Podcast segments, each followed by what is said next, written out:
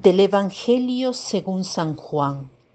Le dice Judas, no el Iscariote, Señor, ¿qué pasa para que te vayas a manifestar a nosotros y no al mundo? Jesús le respondió, Si alguno me ama, guardará mi palabra, y mi Padre le amará, y vendremos a él y haremos morada en él. El que no me ama no guarda mis palabras, y la palabra que escucháis no es mía, sino del Padre que me ha enviado. Os he dicho estas cosas estando entre vosotros. Pero el Paráclito, el Espíritu Santo que el Padre enviará en mi nombre, os lo enseñará todo y os recordará todo lo que yo os he enseñado. Aquí el Señor responde a Judas, no el Iscariote. Recordemos que en el Evangelio entre los doce encontramos dos Judas, Usualmente es conocido Judas el traidor y no el otro Judas, quien es Judas Tadeo. Judas Tadeo fue un gran santo. Esta vez Jesús responde a Judas Tadeo, quien dice, Señor, ¿qué pasa para que te vayas a manifestar a nosotros y no al mundo? Yo también le pregunto, ¿por qué te has encarnado hace dos mil años y no hoy? Quizás hoy sería mejor, ya que hay tanta tecnología avanzada. Podrías hacer un milagro estupendo y masas de personas creerían. Todo quedaría grabado, todo registrado. Pero el modo de proceder de Dios no es este, porque la fe no es pedida, que nos es pedida, no es una fe de obligación del intelecto que debe ver y verificar lo que es verdadero la fe que Dios quiere de nosotros no es la fe fruto de una obligación del intelecto que se adhiere a lo que ve. La fe que Dios quiere es la fe que deriva de un buen ánimo, que deriva de un asentimiento de la persona, no sólo de la mente. La fe intelectual es la que tienen también los demonios y no por esto se salvan.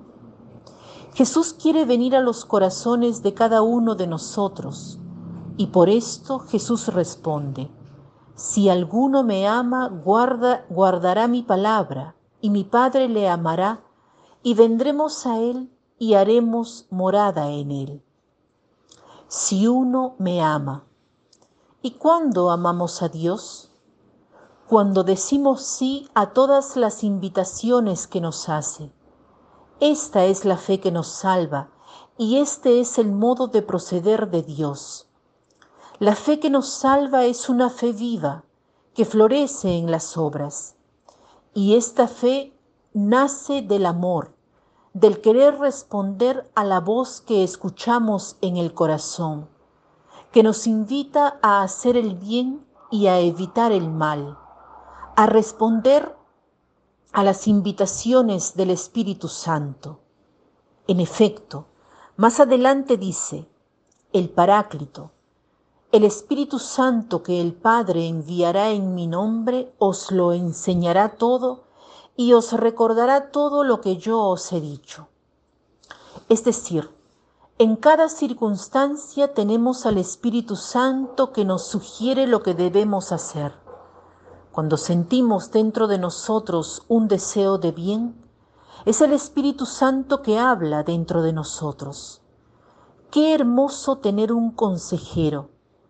Imaginemos si en un examen tuviésemos un consejero que nos sugiriese lo que no sabemos. En la vida tenemos siempre al Espíritu Santo que nos sugiere lo que debemos hacer. Hay un principio que Jesús reveló a Sor Faustina, religiosa polaca conocida por haber difundido la, la, devoción a la divina misericordia.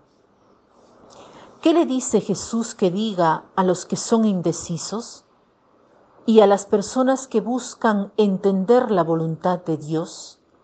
A las que buscan, ponderan, reflexionan y no logran entender cuál es la voluntad de Dios? Y están siempre indecisas respecto a decisiones importantes, fuertes, y después de haber rezado no se logran decidir. Es entonces cuando Jesús sugiere, lo dice a Sor Faustina, lo que elijas está bien, incluso si fuese una elección equivocada.